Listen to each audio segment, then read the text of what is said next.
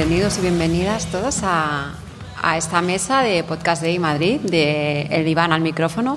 Claro, ahora me impresiona mucho porque estaba anterior a la de Luisa Esquerra de locución y ahora era como ponerte aquí delante del micro.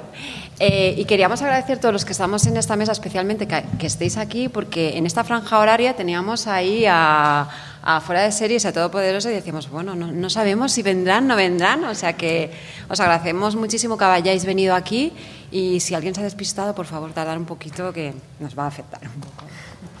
Hoy nos acompaña en esta mesa Elena Montero, que es psicóloga, emprendedora, divulgadora, tiene el gabinete en Madrid de Sentido y Psicología, pionera en España en la psicología online. Hace unos siete años empezó atendiendo a personas que estaban en lugares pequeños y no disponían de muchos servicios y también de fuera de España y trata con un amplio rango de población, así que ella dice que es una afortunada porque disfruta y tiene una visión amplia del ser humano y de, la mente.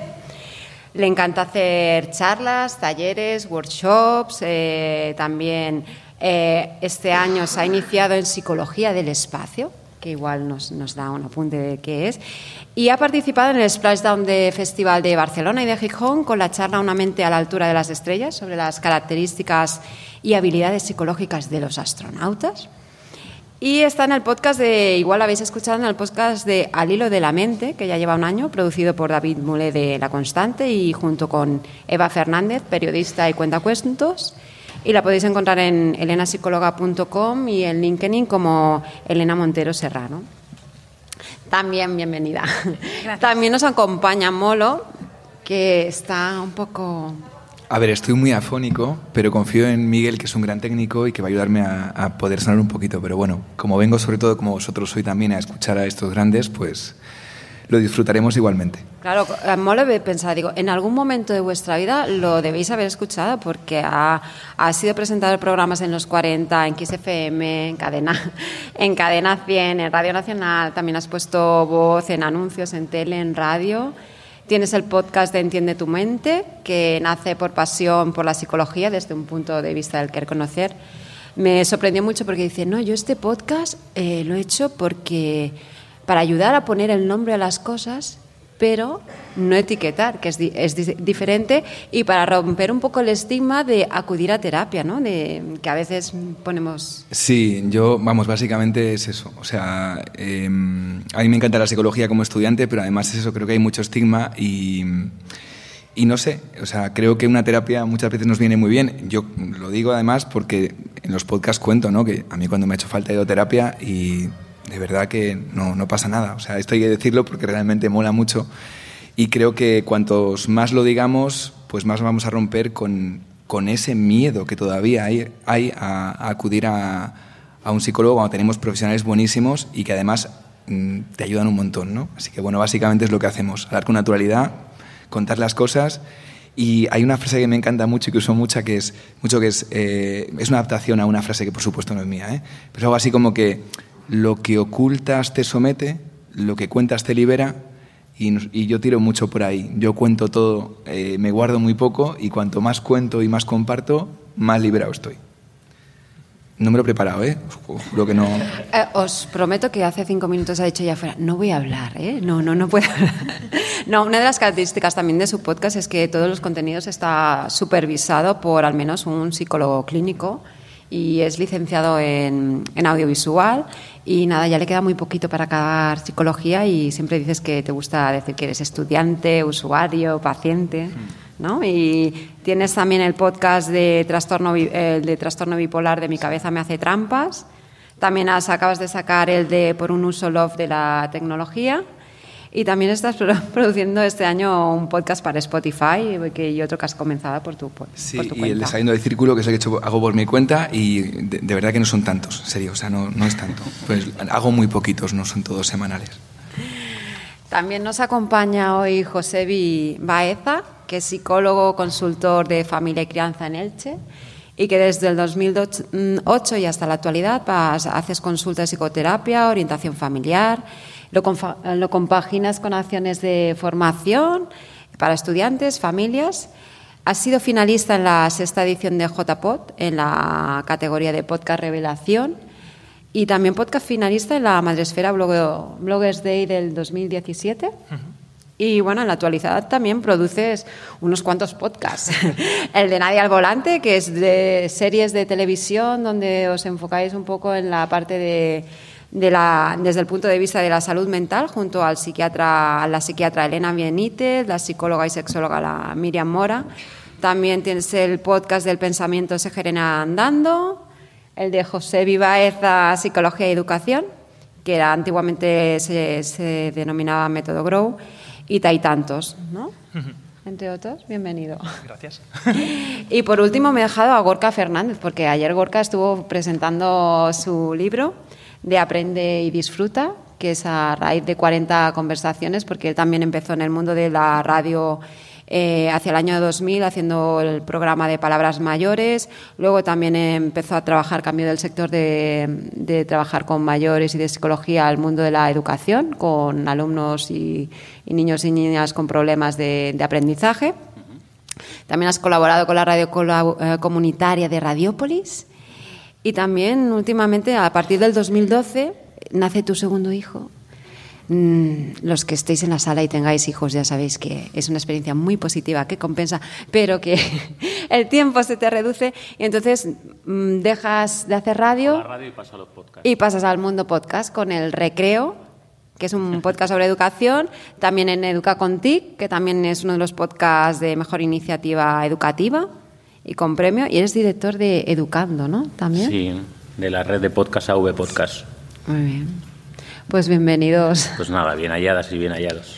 Vale, eh, Gorka dice que él no le gusta en sus podcasts eh, dar respuesta, que lo que le gusta es generar preguntas. Entonces yo ya tengo aquí, digo, pues bueno, yo os voy a hacer unas cuantas, unas cuantas preguntas para, para, esta una mesa, para esta mesa y para los cuatro un poco, eh, a ver si podéis compartir cuál es el punto de partida, por qué decidís que hacéis un podcast de psicología ¿Y qué creéis que, podéis aportar?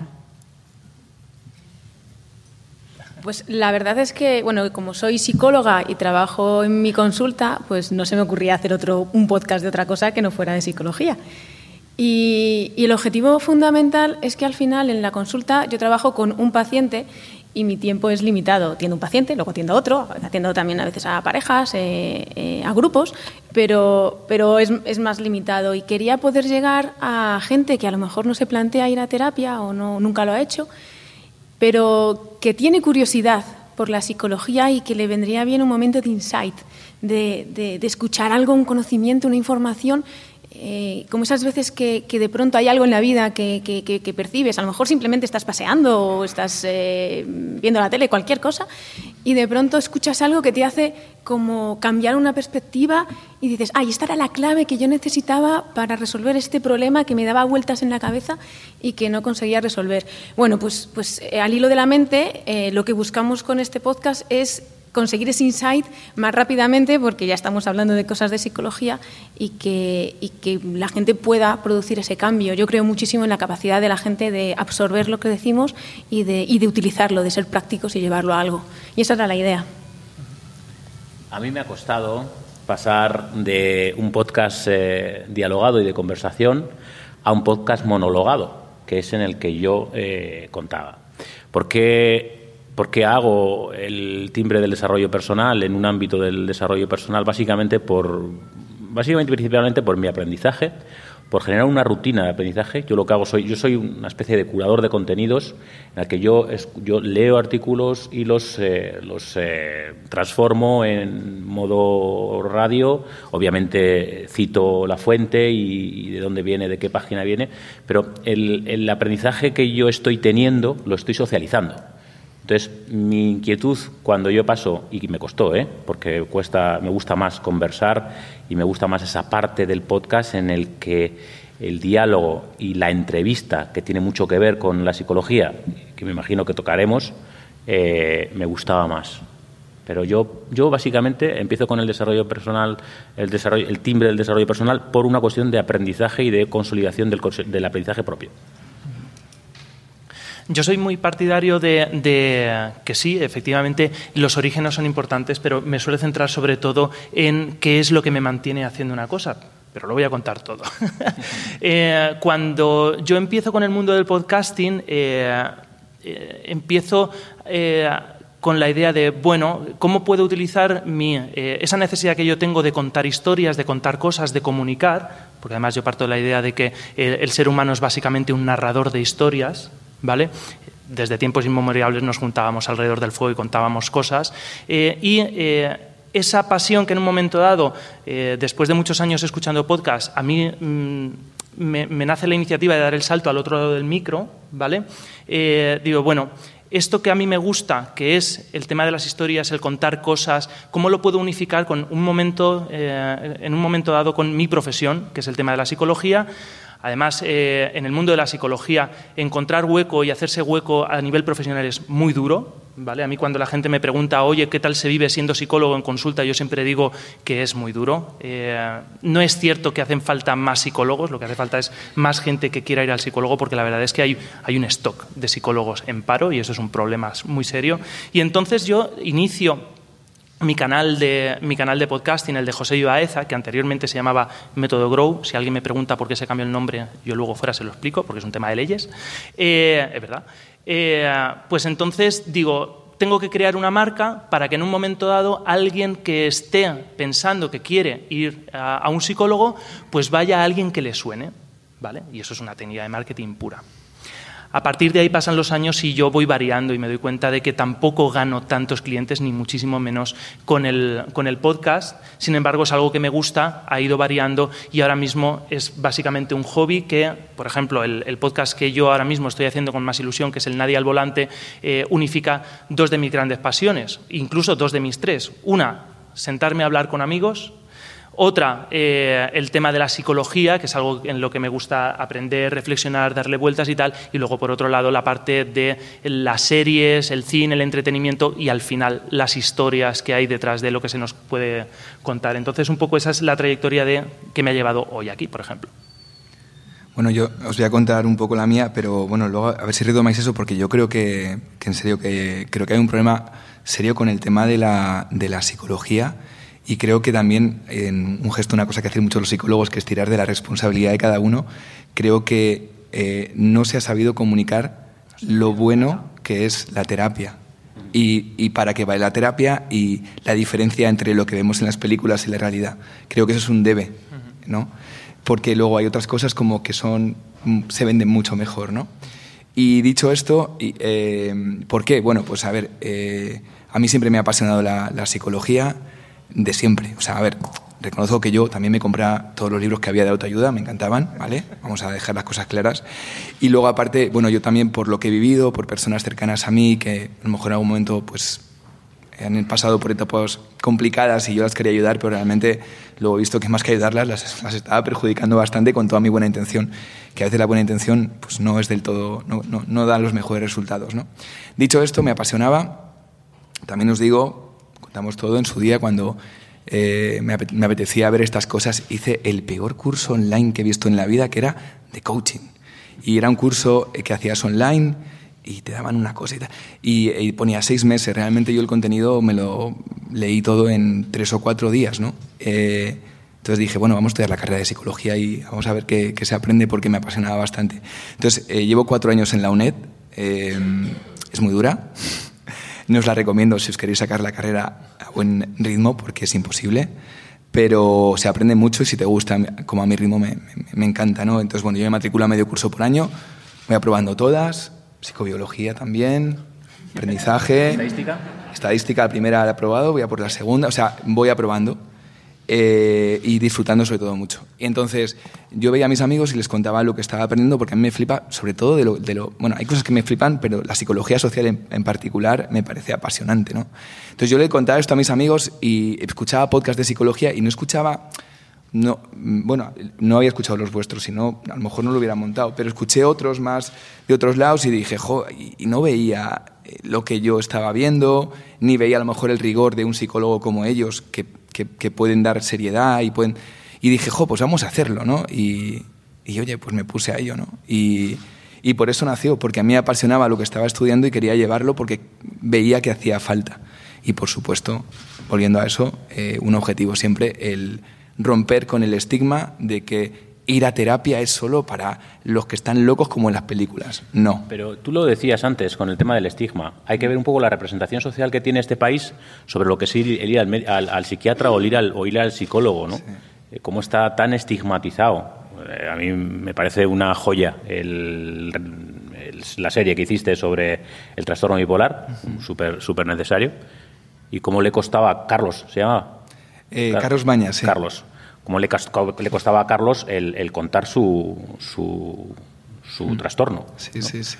Sí, no, aparte porque, porque, porque vivimos en una, en una, sociedad en la que, en la que no sé, se, se valora el éxito por encima de todo, ¿no? Eh, el éxito por aquí, éxito por allá, la muerte no, no, no, deja de ser algo, un fracaso, la ocultamos, la llevamos a, a los polígonos industriales, dejamos de tocar en, eh, a muerto en las, en las campanas y, y al final la, representación social en este país es esconder eso, el problema, el problema que, mental que una persona puede tener. no, no te quiero cortar. Luego, luego comento una cosa.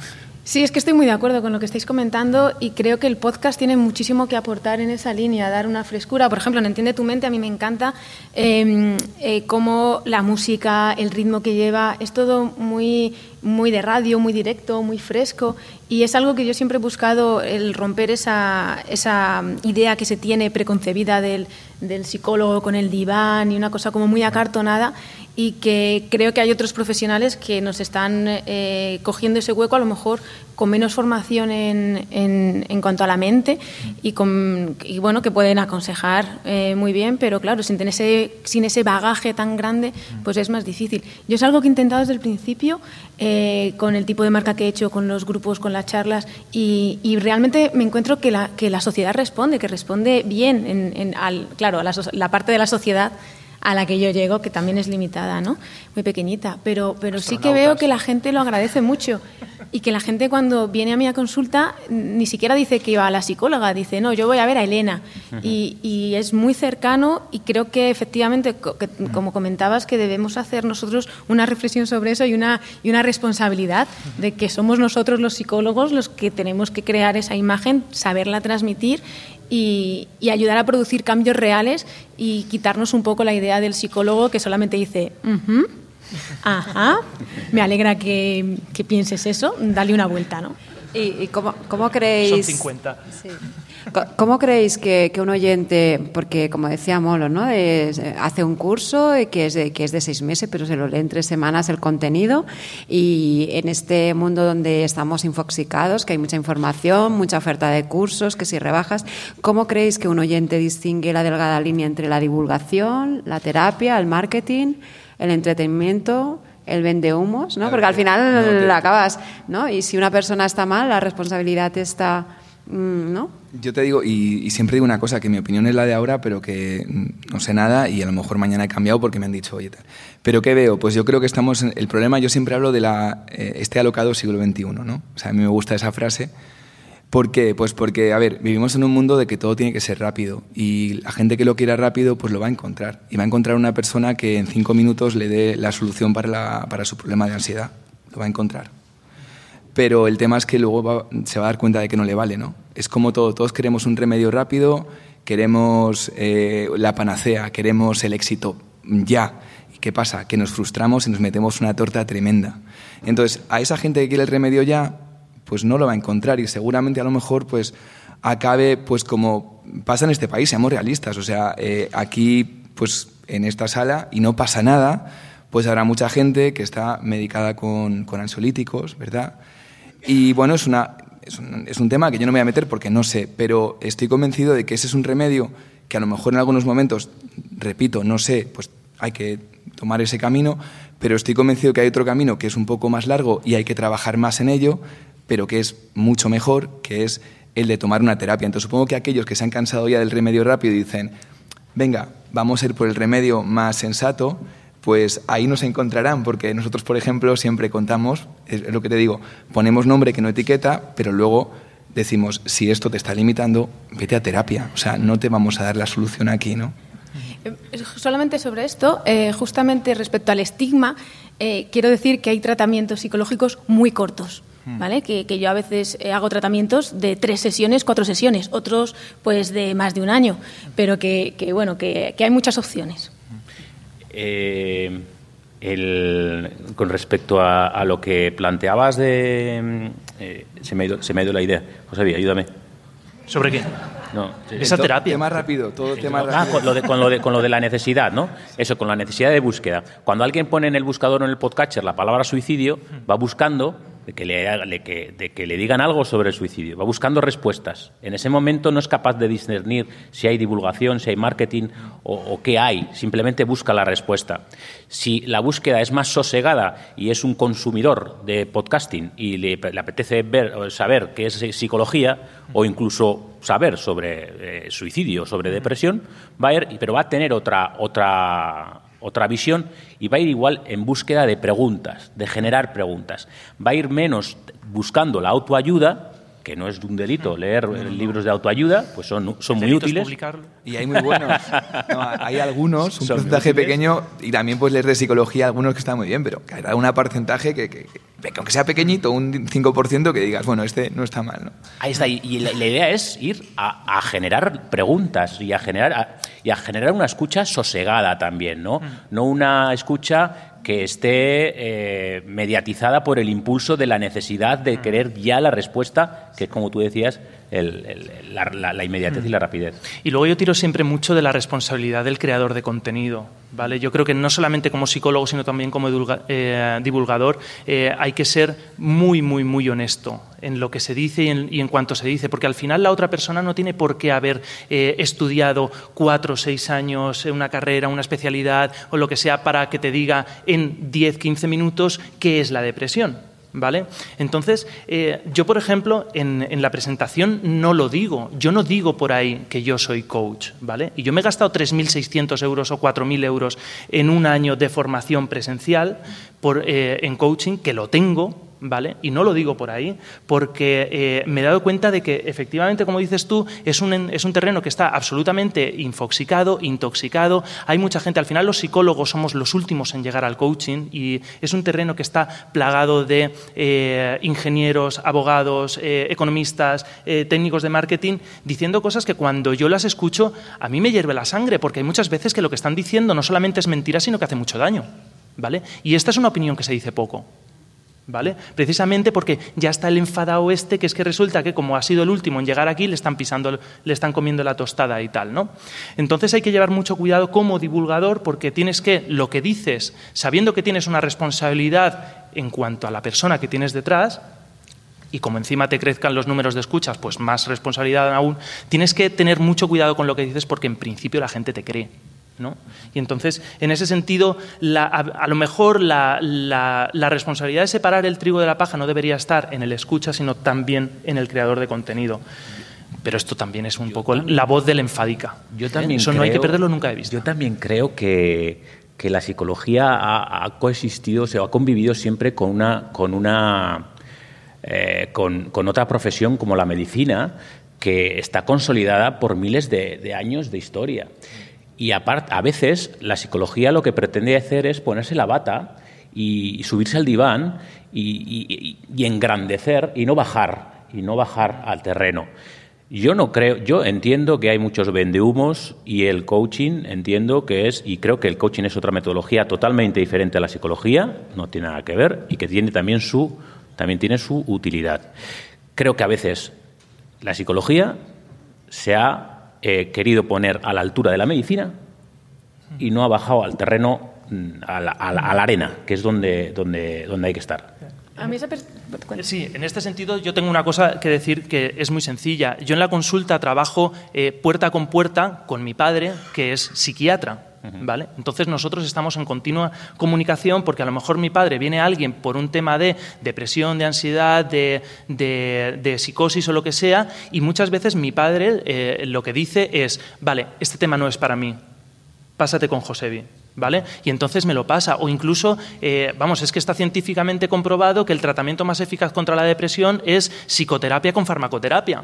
¿Vale? Y eh, efectivamente, con el tema este de lo de ponerse la bata blanca, eh, durante muchos años hubo una corriente en la psicología que renegaba de la psiquiatría. ¿Vale? Y hay que llevar mucho cuidado porque luego resulta que hay estudios científicos que validan la farmacoterapia. ¿Vale? y no son opiniones, es los antidepresivos no existen. Ojo, cuidado, eso es negar una parte de la realidad que yo creo que es muy importante. ¿no? Entonces, en ese sentido, efectivamente, los médicos llevan un montón, miles de años siendo médicos, antes hacían sangrías y esas cosas, ahora ya se ha tecnificado todo mucho, pero es que la psicología es una ciencia muy, muy joven. ¿Vale? Entonces, en ese sentido, también tenemos, yo creo que, saber quiénes somos, ponernos en nuestro puesto y reivindicar también nuestra profesión. En ese sentido. Yo desde ese punto de vista, eh, yo tengo una mente muy científica. Soy muy consciente de que eh, no digo nada que no crea que realmente es así. Eh, hago mis hipótesis, mis descripciones y lo miro desde ahí. Y sí que me gustaría que la psicología se respetase desde esa formación que realmente tenemos como científicos.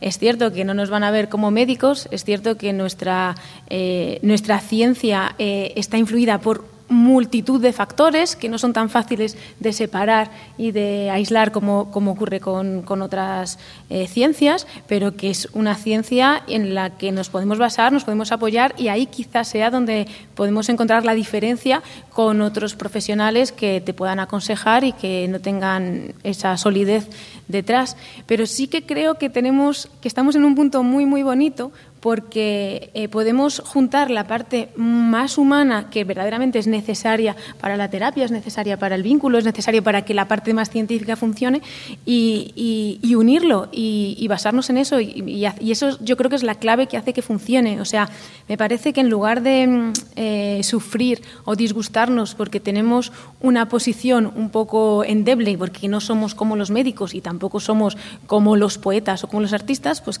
que hay lugares intermedios. Y de hecho, en Al hilo de la mente trabajamos con esa línea y a mí eso me encanta y me hace muy feliz. Es que, rescatamos, o sea, primero Eva Hernández eh, cuenta, cuenta, un cuento, hace una narración que es algo como muy fenomenológico, es descriptivo, es de la realidad, es, experimental, es lo que ha hecho siempre la ciencia, eh, fijarse en algo que está ocurriendo en el mundo real y, y a ver qué perspectiva aporta. Y desde ahí es desde donde caminamos hacia la ciencia, que es un camino que, tiene mucho sentido, o sea, que lo humano y lo, y lo más científico puro mm, de estadísticas y de, hipótesis y de comprobaciones es, posible, tiene una unión y la psicología que, que, esté en el medio a mí me parece muy gratificante, hace que nuestro trabajo pues, sea muy bonito. Tere, somos más difíciles que Cedatester, ¿eh? eh por ludo, ¿no? Nos vamos a ir. Yo, aquí solo para cerrar decir que obviamente eh, me encanta escucharos, que yo no puedo opinar todavía porque soy un estudiante, Mentira. o sea que tampoco. Mentira. Bueno, opino, pero desde mi punto de vista y que seguro que cambiará a medida que vaya aprendiendo, ¿no? Eso que se note, ¿eh? Que Molo le escucha de esto, ¿eh? y luego se suscribe. Yo voy apuntando. Somos, somos, parte del éxito, no, pero, Hombre, por supuesto, por supuesto. y, y deciros nada, que lo que decía Gorka también, que, que, yo tampoco soy, o sea, yo no soy anti nada, porque realmente como estoy aprendiendo no, no soy anti nada y tampoco sé exactamente eh, por dónde tiraré yo o de qué escuela eh, tiraré en el futuro, si es que sigo tirando por este camino, que puedo cambiar de opinión, me doy ese derecho siempre asertivo de poder cambiar de opinión, incluso de, de, de repente que me dé por estudiar, yo qué sé, mecánica de coches, ¿no? Pero dicho esto, que eh, como decía Gorka antes, yo, o sea, yo no soy ni anti nada, ¿no? ni anti coaching ni tal, pero creo que sí que es verdad que como decía José hay que ser responsable. Por eso yo siempre tengo un psicólogo clínico eh, con esto y que creo que hay grandes coaches con muy buena formación que saben dónde tienen que estar y ayudan mucho y lo hacen muy bien. ¿Vale? El problema es cuando ya eh, se empiezan a meter en temas joder, que creo que, como decía, ¿no? que pueden hacer muchos años. O sea, una persona a lo mejor que llegue con una depresión grave y busque una ayuda a lo mejor para mejorar en una cosa puntual y que el coach no lo sepa identificar, porque a lo mejor no tiene la formación. va en, eh, perdona, va en, en, función de, cómo la persona profesional asume el código el código deontológico. porque en el código deontológico del coaching está que en el momento en que te viene alguien que precisa una intervención psicológica, lo derives y no te lo quedes claro, a hacer algo que no le va a servir. Gorka, pero por eso decía que hay gente que está bien formada y que sabe identificar eso y, hay gente que, hizo el máster. Y que tiene cierta noción ética. Eso de la es, ética. Eso es, pero te garantizo que el máster que hice yo online no te enseñaba a distinguir todo eso, ¿no? Entonces, el problema es que si no sabes ni siquiera ver eso, eh, pues en, ese eh, tienes un problema, porque a lo mejor una persona que realmente te dice, oye, mira, quiero que me ayudes con esto para conseguir este objetivo, y a lo mejor esa persona, si le llevas, la empujas a, conseguir algo que puede a lo mejor conseguir, pero realmente se mete la torta y se ha metido 18 antes, mm. pues a, lo mejor la estás llevando por un camino muy peligroso. Entonces, bueno, pues es siempre un profesional. Es que, ¿cómo un momento, solamente un apunte. O sea, ¿cómo distingue una persona sin formación específica en psicopatología entre una fobia social y un miedo a hablar al público? ¿no? Es que necesito habilidades sociales porque cuando me pongo delante de un grupo de gente me pongo muy nervioso. Cuidado, porque una fobia se trabaja de una forma eh, muy concreta y un entrenamiento en habilidades sociales de otra forma muy concreta. Y eso solamente si tienes una, una firme formación en psicopatología lo puedes distinguir. Ese es el tema. A mí me gusta mucho antes cuando has dicho lo de que el colega tuyo psiquiatra eh, que, está al lado de tu despacho, que es tu colega, ¿no? Y voy a comer paella los domingos porque es mi padre. Tiene que ser muy interesante. Él aborda un, aspecto biológico, más biologicista, tú abordas un aspecto, un aspecto más psicologicista, y aquí nos queda una pata, que es la social, para que haya un abordaje biopsicosocial. Y en esa, en esa pata social está, el, está es donde está el podcast, que es donde está el tema de generar, eh, no sé, eh, inercias sociales, comunitarias y La parte de comunidad que vemos, estamos, viendo este fin de semana, por ejemplo. Porque los, los podcasts, eh, bueno, es lo que, lo que habéis comentado, que no debería sustituir en ningún caso eh, la, terapia y que quizás eh, en algún podcast que habéis hecho, en algún episodio, porque están supervisados por algún psicólogo clínico, pues al final acaba empujando a terapia, pero ¿se puede crear comunidad? Con, el tipo de oyentes? O sea, mm, ¿cómo, se, cómo, se crea comunidad? Es que estaban deseando que les dijéramos eso. O sea, estaban deseando que les dijéramos, oye, ve a terapia. Y nosotros, vamos, eh, el COP nos tenía que patrocinar. O sea, mandamos a gente a terapia, pero no sabes cuánta. O sea, es increíble. Y la gente que cada vez que mandan un mail, y que son diarios, de gente que nos dice, oye, lo he escuchado, he ido a terapia. Me he dado cuenta que tenía este problema, he ido a terapia que a lo mejor luego el psicólogo le dice que tiene otro, ¿sabes? Pero por lo menos eso le ha tocado y ha ido a terapia. Nosotros estamos ayudando a mucha gente a que dé ese paso y lo damos con tranquilidad porque hablamos así. El tema es un poco quitarse el, el, miedo a, lo, que, decía, ¿no? A hablar de estas cosas, de estos temas que son a veces como, no, no, que nadie se entere, yo que sé, que, que, que tengo ansiedad, que nadie se entere, que no, no pasa nada, o sea, ve al... Y además, de hecho, yo creo que está más extendido y lo que digo, o sea, creo que le ha pasado a amigos míos, eh, alguno podcaster que me lo comentaba así en petit comité, de estar en el avión a lo mejor y decir, joder, me he dejado el de satín. Y el de la derecha decirle, toma. No, es que eso pasa y es así, o sea, es una realidad, o sea, no, no pensemos, o sea, que nadie es raro, porque Es que el otro día cuando hice y, ya, esto me callo, por favor, que, no, que tenga cartel de no hablar. Cuando hice los episodios sobre...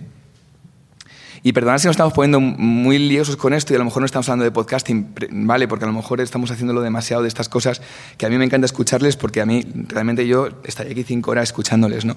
Pero cuando hicimos el Mi cabeza me hace trampas, yo mire datos y eh, según la OMS, y también teniendo en cuenta, esto es un tema así del DSM-5, que hay muchos psicólogos que dicen, joder, es que meten enfermedades de todos días y por haber. Muchos psiquiatras también.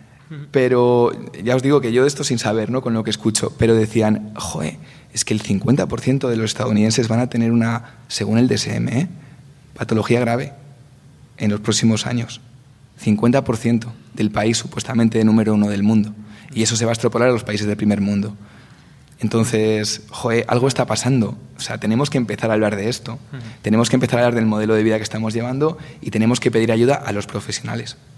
Sí, a mí esta es una de las cosas que más me empuja a la divulgación, el ser consciente de que los trastornos mentales están aumentando y que, aunque sí es verdad que somos muchos psicólogos y que lo que hace falta es que la gente vaya, acuda a nosotros, pero es que creo que nos podemos quedar cortos, eh, psicólogos con formación bien preparados, para la que se avecina teniendo en cuenta los problemas mentales que están ocurriendo. Entonces, eh, creo que debemos hacer una labor social que vaya más allá de, la, mesa del tratamiento de terapia como tal.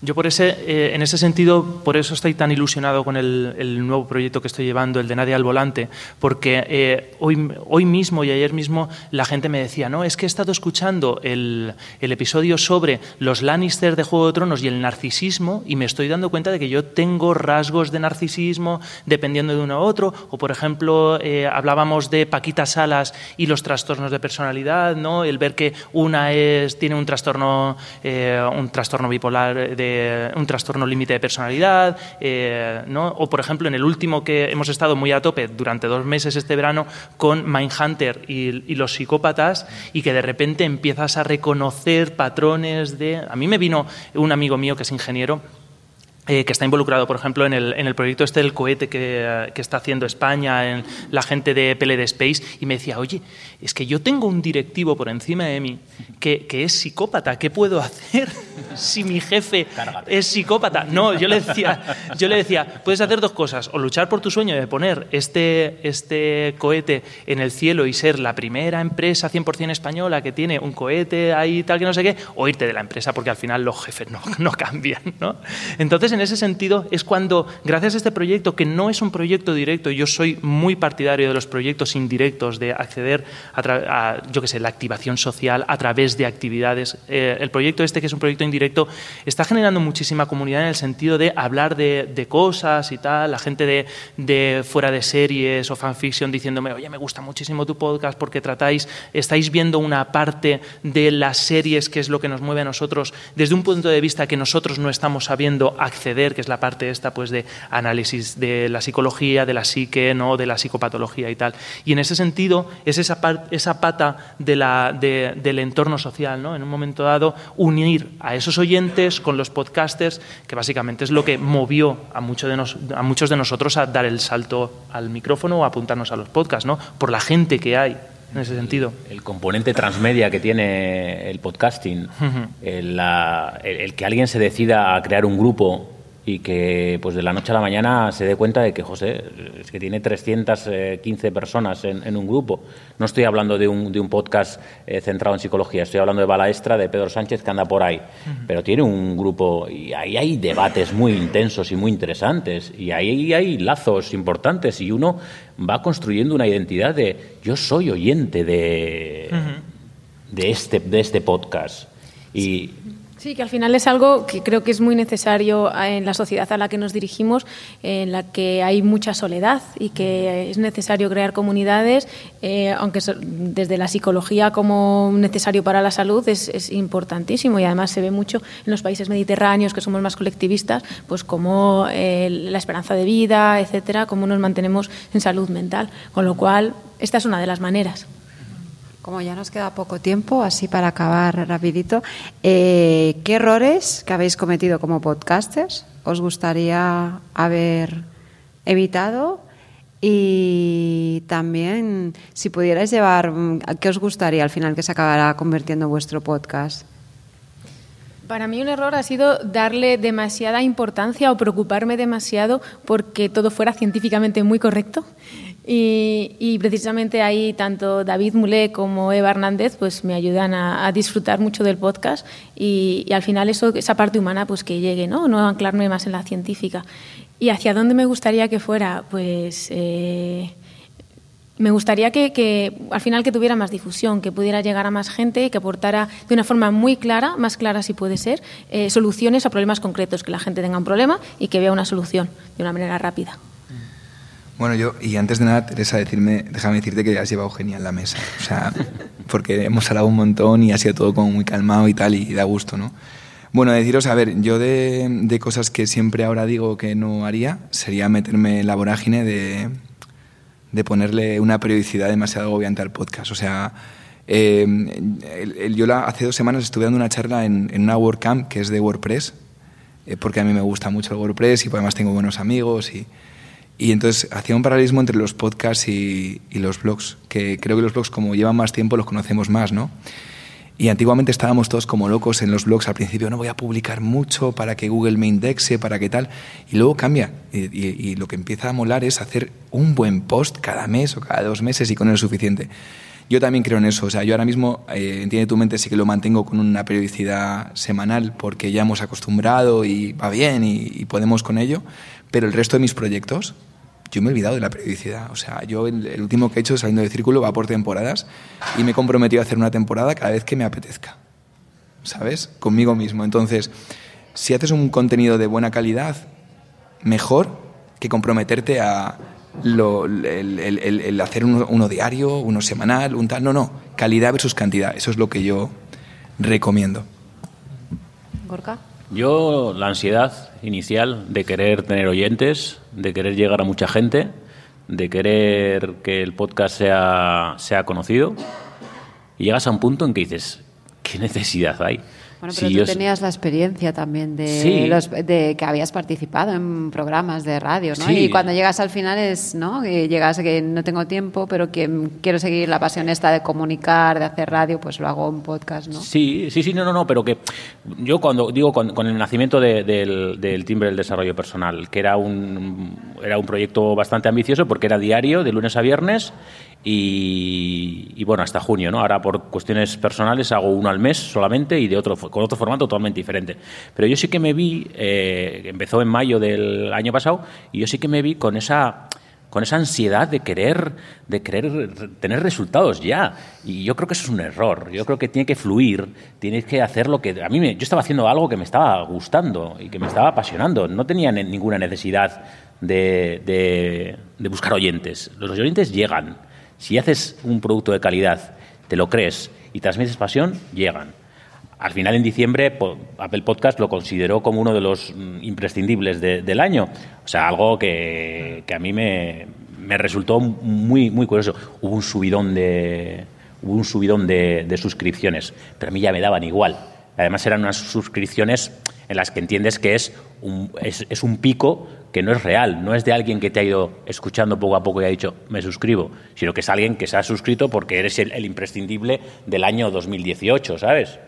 Así que yo las métricas ya paso de ellas. Y Josebi, tú, que te queda, nos quedan dos minutos antes de que nos no, muy rápido, y nos ponga la música. Muy rápido. Eh, los errores que yo he cometido que me habría gustado eh, evitar, ya los han dicho porque son los mismos. Pero eh, yo me quedo con una frase que dijo Amy Poehler, es una cómica estadounidense, que decía que no esperes a que tu producto sea perfecto para lanzarlo. O sea, confía en tus habilidades y, ya irás perfeccionando por el camino. ¿no? Yo, yo eso lo uno a que nosotros estamos aquí gracias y a pesar de nuestra circunstancias, ¿vale? Quizás si no hubiéramos cometido los errores no estaríamos en el mismo sitio, estaríamos en otro, ¿no?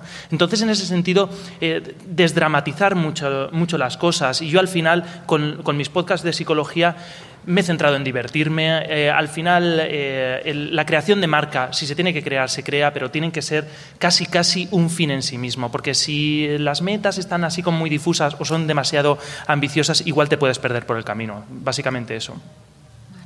Pues muchas gracias y supongo que si alguien tiene del público una pregunta y quiere, como ya estamos casi fuera de tiempo, los vais a, ¿no? Afuera, si quieres. Nos vemos fuera. Gracias.